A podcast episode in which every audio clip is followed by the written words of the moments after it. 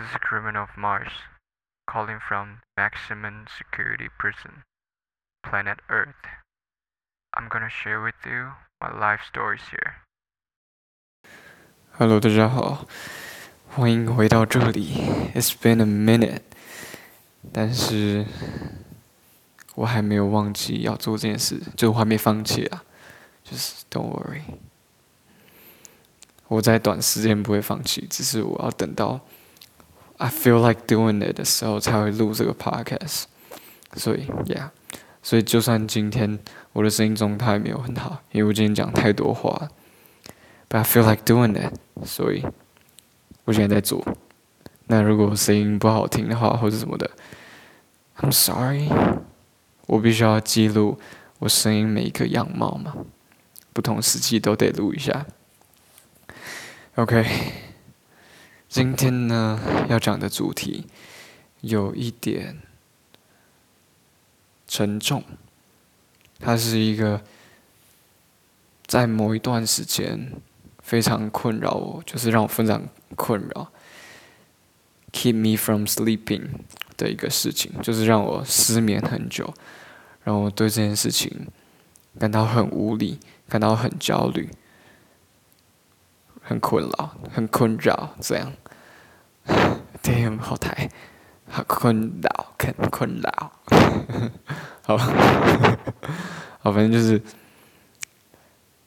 这件事情，就是离别，就是我们在人生中永远没有办法避免的离别。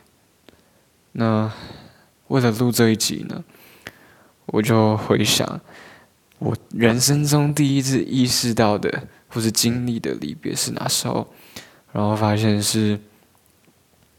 我幼稚园毕业的时候，我知道这有，就是听证有一个是我的幼稚园同学，然后就会把这件事情变得有点浪漫。But yeah，我要 share 我的故事了。就是呢，因为幼稚园毕业嘛，那是我第一次面临真正所谓的离别吧。然后大人们都。在当天就会一直问说，或是在毕业典礼前阵子就会一直问我说：“呃，你会难过吗？你要毕业嘞，你要难过吗？什么的这种东西。”然后我就好像被潜意识灌输说：“Oh shit，我要很难过，我 I'm supposed to be sad。”然后到了毕业典礼当天，更多人问我说：“哦，你会难过吗？”除了毕业快乐之外，那是我那一天听到最多的一句话。所以我就像我的初恋分手，跟我的初恋分手一样，我就尝试着哭。我就想说，哦，我应该要，I'm supposed to be crying, I'm supposed to be sad。所以我就想说，好，那我试试看，我哭一下好了。但是我发现我我哭不出来，I was like，啊啊，我哭不出来，为什么有人在哭啊？他们都说。你会不会难过？不啊，我没有很难过啊。今天就是就是跟朋友见这样子啊，就是对我来说那天跟我在其他天在幼稚园玩没有什么两样。我没有意识到离别这件事，我没有意识到毕业这件事情会让我可能再也不会见到我的那些朋友，会让我们看似很 close 的朋友，会让我们两个的世界。可能之后变得离很远，甚至永远不会看见，永远不会遇见。我那时候没意识到这件事情，所以我不难过。接下来呢，好像是我印象中，就是我能回想起来第二次面临离别的时候，那是一个相较沉重的离别。那时候国小三年级吧。我的阿公好像就是我的阿公，那时候出了一些事情，然后就会就就 等我该该有个东西掉下来，然后我整个分心，打乱我的思绪感。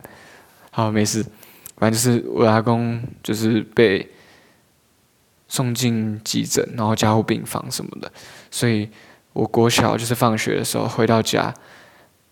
我爸就直接载我们全家，然后就回到回到就是阿公家这样，然后那是那那次我根本没有遇见我阿公，好像就在加护病病房看吧。然后这不是重点，就是那时候半夜，大人们都去，呃，就是加护病房外面等吧，守着吧。然后我们小孩呢，就是先回到家里，然后有一个一个婶婶顾，就是负责顾我们。然后阿妈也在家，因为阿妈就是也是有年纪嘛，这样。然后阿妹也在家，就是跟我们守着这样。然后我们那时候就在二楼的房间等着。然后就突然听到楼下有开门声，然后姑姑就从楼梯走上来。那楼梯是感应式电灯，姑姑走上来的时候，感应式电灯就跟着亮了，就好像有一个希望被点燃、点起来感觉。然后大家都走出房门，想要听这个消息，当然心里是希望是个好消息嘛。但是呢？随着那个感应式电灯时间到了灭掉之后，姑姑也宣布就是阿公已经走了的消息。然后那是我第一次，也是目前到现在唯一一次看到我阿妈那么崩溃。就是原本是就是撑起整个整个家的角色，但是那是我第一次看见。我感受到他那么崩溃，那那个感应是那灭掉的感应是电灯，就好像希望被全部消散了。那经过那那时候我还是不懂为什么，我就是觉得哦，阿公过世了，可能就永远不会见到他或什么的。那时候我才国小三年级，我还不懂真正离别的意义到底是什么。但是随着时间经过，我经了经历了一些人生故事之后。到现在，我虽然没有办法了解陪伴自己走了大半辈子的另一半永远见不到的感觉是什么，但是我稍微理解了离别这个东西。我知道离别是难过的，离别是不舍的。我知道离别中的情绪了，不像幼稚园跟国小的时候。所以，那在前阵子，离别就是非常困扰我，让我非常无力吧。因为我不喜欢那种什么什么都控制不了的感觉，所以它让我很无力。我只要打嗝已，没有要哭，不放心放心。我觉得它是让我让我非常无力的一个东西，就是不管我做什么，如果。这个宇宙要跟另外一个人完全永永远分离的话，我做什么都没有办法阻止，这让我非常非常的无力，真的是无力。我虽然很强调很多次，但是真的就是我的情绪就是 I don't know what to do。我不管做什么都没有办法改变，可能要离别这个事实，或者我将会面对离别这件事情，在我人生的所有人，我们都会有离别的一天。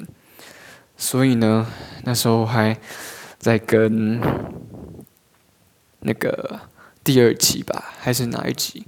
就是《Wake Me Up》那集的女主角，我们叫她，嗯，叫她叫她 D 小姐哈，就是跟 D 小姐还在还在恋爱的时候，我就我们都会讲电话嘛。然后就可能周末就是讲周末我还走音，讲还走音，周末就可能会讲个大概六小时或什么的，几个小时五六个小时。然后其中有一些一段时间我就会播歌给他听，就是讲话累的时候，我就会播自己喜欢的歌，或是最近有感触的歌给他听。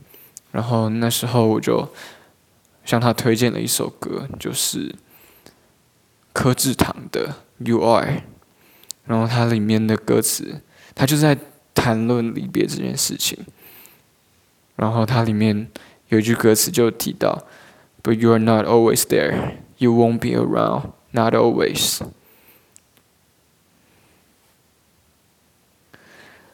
OK，大家应该听得出来，这是另外一个 cut，因为我的室友刚才出来了。我为了不要让他的声音影响到我，所以我就停下来。反正呢，我就是播那首歌给他听。然后我我自己是觉得回想起来我很悲蓝，就是我们明明就是在暧昧，在恋爱当中，然后还播那种唱衰的歌。然后，但是我我就跟他说，我播完了，我就跟他说，我知道我们现在感觉很好，然后感觉像是永远不会有结局的一天。但是我知道，有一天你也你一定不会 be around。有一天我们一定会分开，就是我们一定会有说再见的一天。即便我我非常喜欢你，然后也希望你也 feel the same way，but someday one day we're gonna have to say goodbye。